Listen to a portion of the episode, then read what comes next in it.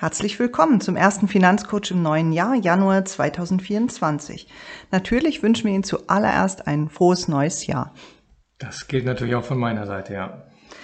Ja, der Jahresstart ist für viele Menschen ja so der Zeitpunkt, wo so eine kleine Bestandsaufnahme erfolgt, wo geschaut wird, wo stehe ich, was, wie haben sich meine Anlagen entwickelt, stimmt meine Vermögensaufteilung eigentlich noch, haben sich vielleicht einige Dinge zu gut oder zu schlecht entwickelt. Und genau darum geht es auch in diesem Newsletter. Es geht um das Rebalancieren oder Rebalancing, wie man in der Geldanlagesprache sagt, der Geldanlagen. Und ähm, es geht auch um den Jahresstart an den Märkten. Wie ist es losgegangen an den Börsen? Die ersten fünf Handelstage sind vorbei. Ja, und mit diesem Jahresstart haben wir auch unsere Extrakühnabende weiterentwickelt oder beziehungsweise neue äh, Themen entwickelt und wir starten hier gleich am 16.01 mit dem ersten Thema. Und natürlich geht es hier um die Chancen und Herausforderungen in diesem Jahr an den Märkten. Wir haben es so ein bisschen genannt, Blick in die Glaskugel. Sie wissen ja, wir können nicht hell sehen, aber man kann natürlich bestimmte Punkte betrachten und überlegen, wie könnte sich was entwickeln? Was ist an den Aktienmärkten los? Kommt eine tiefe Rezession oder kommt doch die weiche Landung? Bei den Zinsanlagen und damit verbunden auch manchmal mit den Immobilieninvestments ist natürlich die große Frage, was wird mit den Zinsen passieren? Werden sie sinken? Wie schnell werden sie sinken? Wie sieht es aus mit Gold und Krypto? Krisensicherung gegen eine wieder steigende Inflation und sichere Weltlage, das könnten, äh, könnte ein großes Thema für viele Menschen sein. Und all das wollen wir mit Ihnen beleuchten in unserem Online-Seminar am 16.01. Die Anmeldung ist eröffnet. Wir freuen uns, wenn Sie hier dabei sind. Außerdem sind wir in der Planung natürlich auch mit dem Frühlingskurs Finanzen im Griff schon weitergekommen. Wir starten hier wieder am 8.2. Das ist unser zehnter Kursdurchgang. Wir freuen uns schon sehr, die neuen Teilnehmer auf ihrem Weg zu begleiten. Wir haben in diesem Kurs ein paar kleine Änderungen vorgenommen. Wir werden jetzt immer anderthalb Stunden auch ganz offiziell ansetzen, weil wir meistens ein bisschen länger brauchen. Wir starten um 19.30 Uhr statt um 20 Uhr. Ähm, wir machen außerdem über die Abende verteilt so einen kleinen Kurs im, zum Thema Charttechnik. Das haben wir schon ausprobiert. Das klappt sehr gut, so dass alle Teilnehmer mit einem soliden Grundwissen zu diesem Thema am Ende des Kurses nach Hause gehen. Und ebenfalls neu, wir haben einen siebten Abend, den wir nach den Interessen und Fragen der Teilnehmern immer gestalten. Ja, all das starten wir am 8.2. Auch hier ist die Anmeldung eröffnet. Wir freuen uns, wenn Sie hier dabei sind. Alle Infos dazu finden Sie auf unserer Homepage. Ja, und jetzt geht, wünschen wir Ihnen erstmal viel Spaß bei den weiteren Themen in diesem Newsletter. Ja, viel Spaß von meiner Seite. Und wir Dann starten mit den Märkten, würde ich sagen. Ja. Am Aktienmarkt, Markus. Was hat sich getan? Ein Jahr ist zu Ende gegangen. Es war ein gutes Börsenjahr. Ja, es war ein sehr gutes Börsenjahr. Also das Jahr 23 war trotz zwischenzeitlicher Rücksetzer sehr gut für Aktienanleger. Rund 23,8 Prozent Performance verzeichnete der S&P 500, der amerikanische größte Index. Der deutsche DAX schloss mit einem Jahresergebnis von 19,7 Prozent kann sich alles gut sehen lassen. Der Jahresstart 2024 verläuft hingegen noch nicht so prickelnd. Würde man jetzt dieser Strategie fünf Tage bestimmen, das Börsenjahr folgen, müsste man jetzt vorsichtig sein, da beide Indizes, also der DAX und der S&P, nicht oder nur knapp über ihr Startniveau angestiegen sind. Defensive Sektoren sind bei den Anlegern derzeit gesucht, zum Beispiel Gesundheitswesen und Versorger, was ein bisschen dafür spricht, äh, dass man vorsichtig geworden ist an den Märkten. Es gibt noch ein paar andere Indikatoren, die für eine mögliche Rezession in den USA sprechen. Das, äh, dieses Thema schwelt ja schon seit vielen Monaten. Ähm, Dämpfend für den Börsenstart 2024 war aber insbesondere auch der US-Arbeitsmarkt und da ist das ja immer so ein bisschen, ähm, ja, muss man ein bisschen um die Ecke denken. Der Arbeitsmarkt ist weiterhin fester als erwartet und im Dezember entstanden 216.000 neue Arbeitsplätze. Gerechnet hatte man nur mit rund 175.000.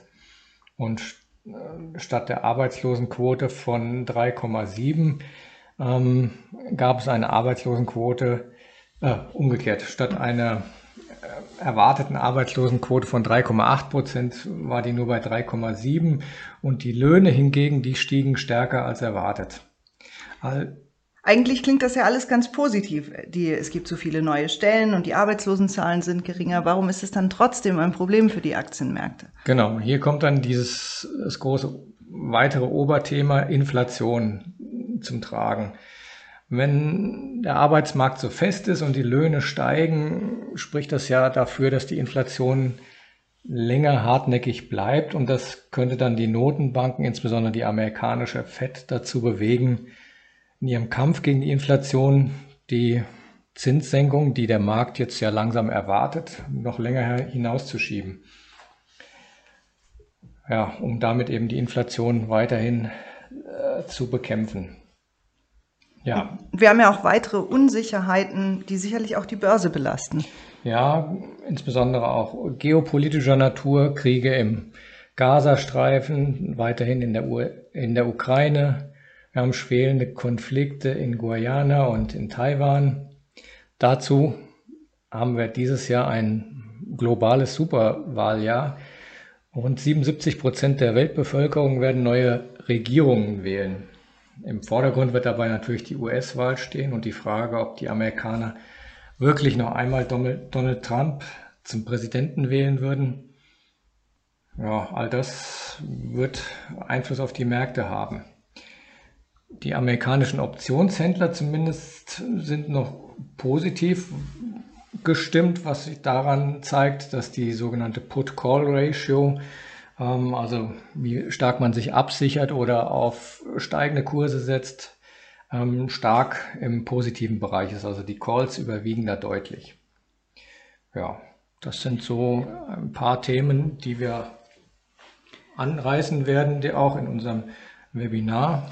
Ja, und ich verweise auch nochmal auf die Printausgabe vom Newsletter, weil da finden Sie natürlich die entsprechenden Charts von S&P 500 und DAX dazu, die Sie jetzt hier beim Hören nicht sehen können. Ähm, wie sieht's denn aus mit Gold, Markus? Ja, Gold hat nach den Weihnachtstagen seine Aufwärtsbewegung beendet, kann man sagen, hält sich aber weiterhin über der magischen 2000 Dollar Marke. Die Anleiherenditen sind wieder etwas gestiegen und das macht dem Goldpreis immer zu schaffen. Mhm. Und auch das Öl ist ja gestiegen zum Jahresanfang. Ja, hier dachte man, die zunehmenden Spannungen im Nahen Osten und hier die im Roten Meer die Überfälle auf die, auf die großen Transportschiffe könnten dazu führen, dass das Öl knapp wird und daher teurer. Die schwache Weltkonjunktur bremst aber hier auf der anderen Seite weiterhin. Der wichtigste Ölproduzent Saudi-Arabien reduzierte den Verkaufspreis für wichtige Handelspartner in Asien, was Marktbeobachter dann als Beleg für sich verschlechternde globale Aussichten für die Ölnachfrage dann deuteten. Mhm. Also man sieht schon an den Märkten, es ist recht uneinheitlich. Das eine läuft, das andere läuft nicht so. Sind wir gespannt, was da noch kommt. Ja, es wird mit Sicherheit ein spannendes Jahr. Ja, ein großes Thema unseres Newsletters ist ja das Thema Rebalancing, wie du schon in der Einleitung gesagt hast. Ähm, was Rebalancing mit Gärtnern zu tun hat oder wie man das damit vergleichen kann, das wirst du uns jetzt mal hier erläutern. Ja, das mache ich gerne. Gehen wir noch mal einen Schritt zurück. Zu Beginn Ihrer Reise als Investor oder Investorin haben Sie vielleicht auch Hand in Hand mit uns eine Anlagestrategie entwickelt. Und dabei ist es ja uns immer ganz besonders wichtig, dass dabei ihre persönlichen Ziele und Wünsche berücksichtigt werden. Also keine, kein Gießkannenprinzip. Diese Strategie hat dann dazu geführt, dass sie eine ganz spezifische Aufteilung der Vermögenswerte vorgenommen haben. Das bezeichnet man in der Fachsprache als Asset Allocation. Und das ist sozusagen das Herzstück ihrer Geldanlagen, wie so ein maßgeschneiderter Anzug, der genau auf ihre finanziellen Ziele und ihre Risikobereitschaft zugeschnitten ist. Im Idealfall spiegelt sie ihre Träume wider, ihre Hoffnungen für die Zukunft und natürlich auch ihre persönliche Komfortzone im Umgang mit den Risiken. Und was hat das jetzt mit einem Garten zu tun?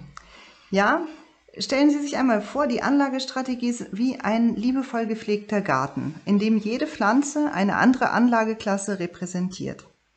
Sie haben Ihren Garten damals mit Bedacht angelegt, sodass jede Pflanze, sei es die robuste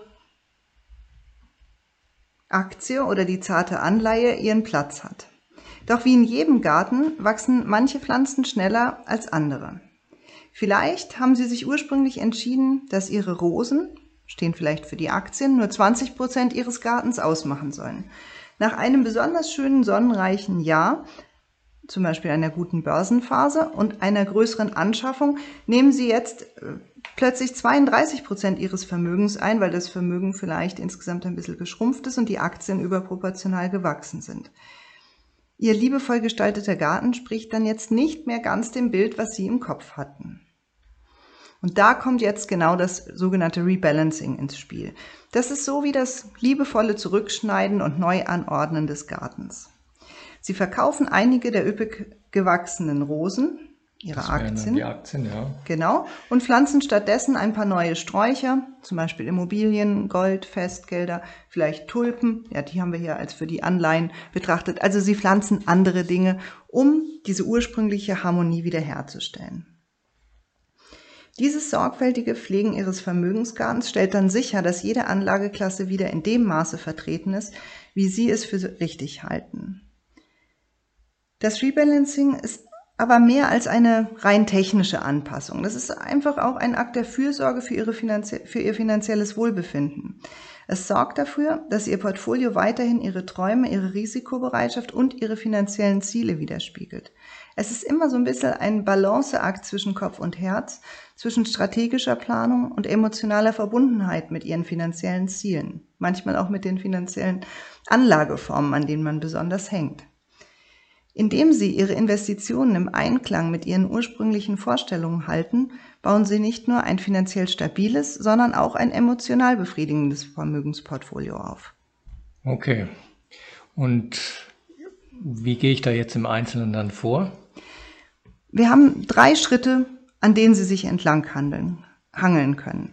Erstens Bestandsaufnahme der Anlageklassen. Zum Jahresanfang perfekt. Sie bekommen überall Depotauszüge, Kontoauszüge etc. zugesandt. Analysieren Sie Ihr aktuelles Portfolio. Überprüfen Sie dann die Quoten Ihrer Anlageklassen, um festzustellen, wie Ihre Vermögenswerte aktuell verteilt sind. Vielleicht finden Sie eine zu hohe Aktienquote, vielleicht das Resultat des besonders guten Börsenjahres 2023, von dem Markus uns schon erzählt hat, oder auch infolge einer Übergewichtung von Aktien in der letzten Niedrigzinsphase. Das ist etwas, was wir in den letzten Jahren beobachtet haben, dass wir mangels Zinsen viele Anleger hatten, die mit den Aktien einfach ein bisschen weit über, ihr eigene, über ihre eigene Wohlfühlzone hinausgegangen sind. Und dann auch riskanter damit angelegt haben. Richtig. Und das wäre jetzt vielleicht keine so schlechte Idee, quasi zurückzuschneiden. Die Bestandsaufnahme ist also ganz entscheidend, um zu erkennen, ob und wie stark ihr Portfolio von der ursprünglichen Strategie abgewichen ist. Und es gibt kein Rebalancing ohne eine Bestandsaufnahme. Der zweite Punkt ist das Festlegen der Zielquoten. Wenn man den aktuellen Stand nun hat, schauen Sie, wie Ihre ursprüngliche ideale Asset Allocation aussehen sollte. Das waren zu einem Zeitpunkt X in der Vergangenheit ihre Zielquoten, für die ihre persönlichen Ziele, ihre Risikobereitschaft, ihren Anlagehorizont wiedergespiegelt haben. Manchmal ändert sich aber etwas und dann muss man auch seine Zielquoten verändern. Dann kommt der dritte Schritt, die Umsetzung, also Anpassung des Portfolios. Stellen Sie also eine Abweichung fest zwischen der aktuellen und der gewünschten Asset Allocation, folgt die Phase der Anpassung. Das können Sie beispielsweise durch den Verkauf von Aktien und den Kauf anderer Vermögenswerte wie festverzinsliche Wertpapiere, Festgelder, Gold, vielleicht sogar Immobilien durchführen.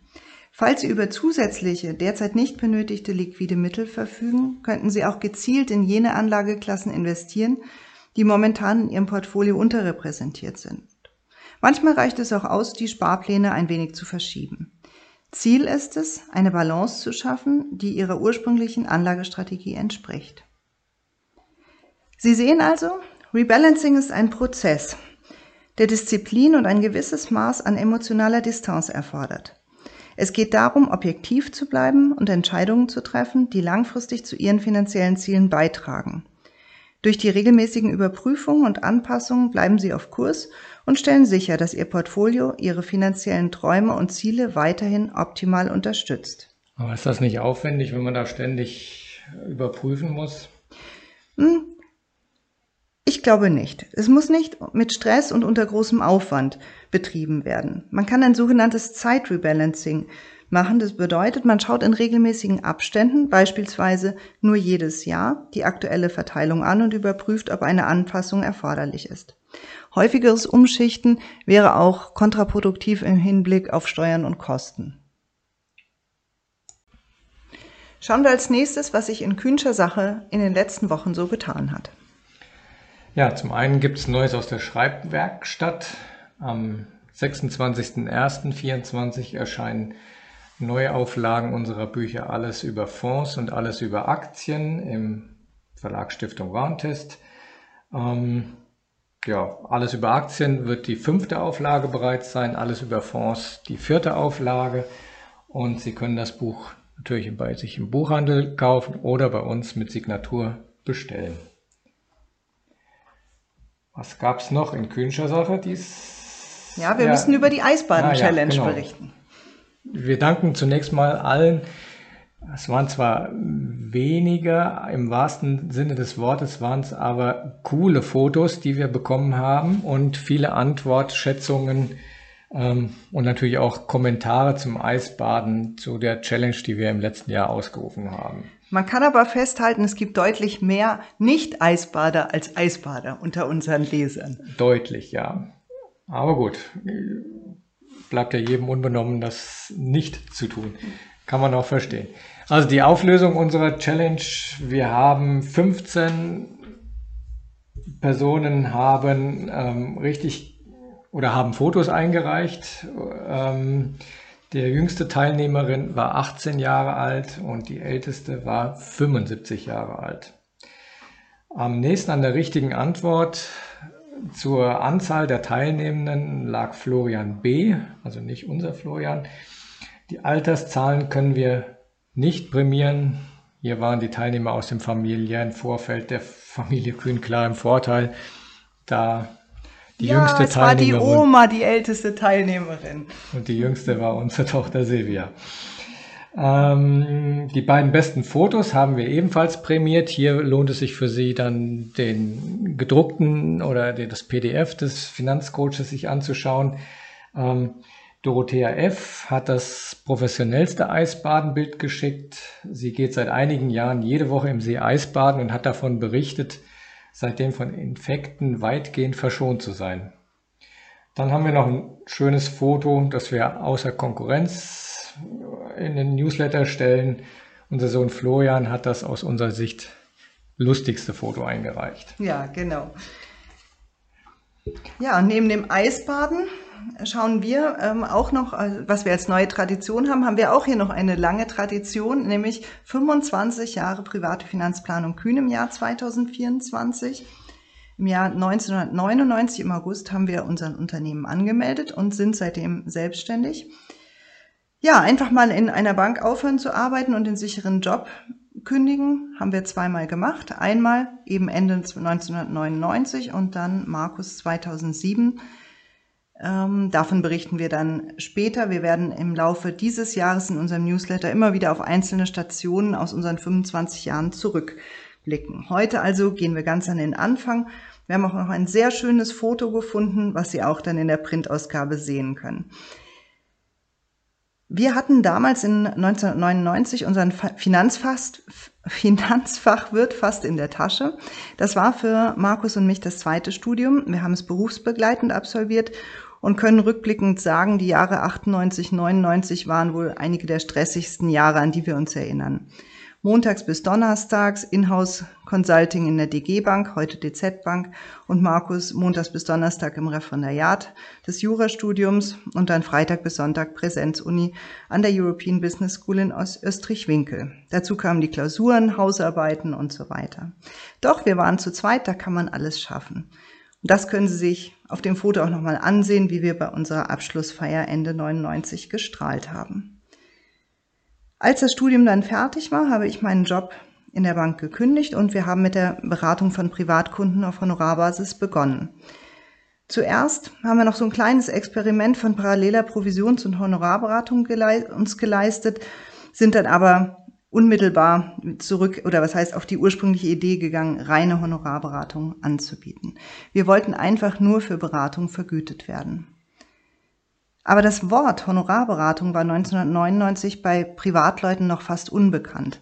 Das hat erst die Finanzkrise 2008 geändert. Die hat einfach ein breiteres Bewusstsein dafür geschaffen, dass man sich um sein Geld kümmern muss und auch nicht alles glauben darf, was einem erzählt wird.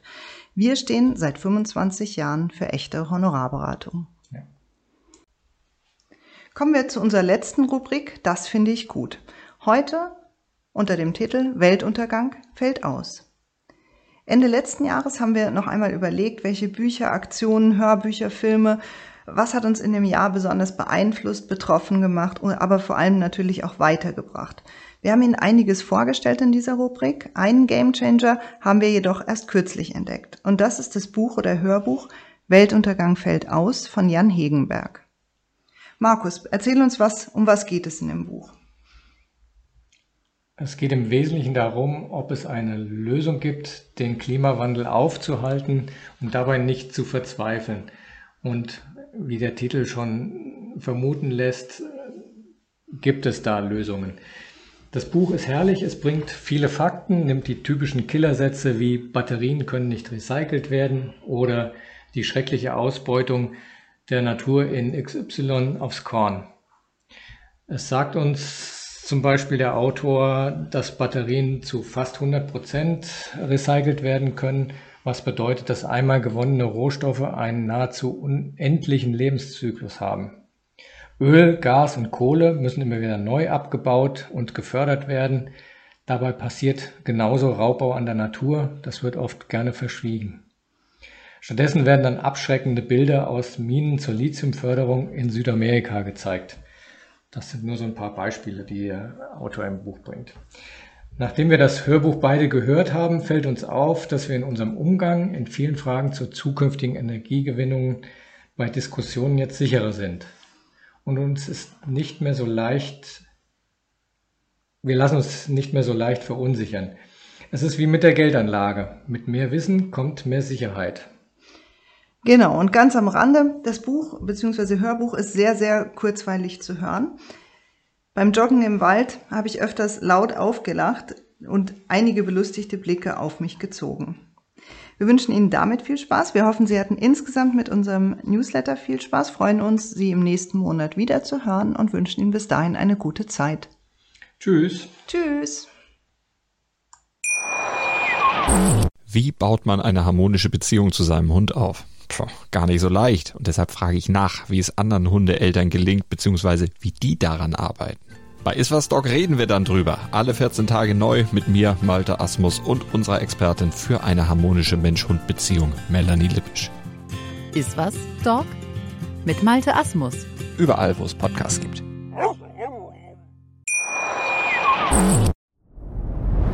Dir hat dieser Podcast gefallen? Dann klicke jetzt auf Abonnieren und empfehle ihn weiter. Bleib immer auf dem Laufenden und folge uns bei Twitter, Instagram und Facebook. Mehr Podcasts findest du auf meinpodcast.de.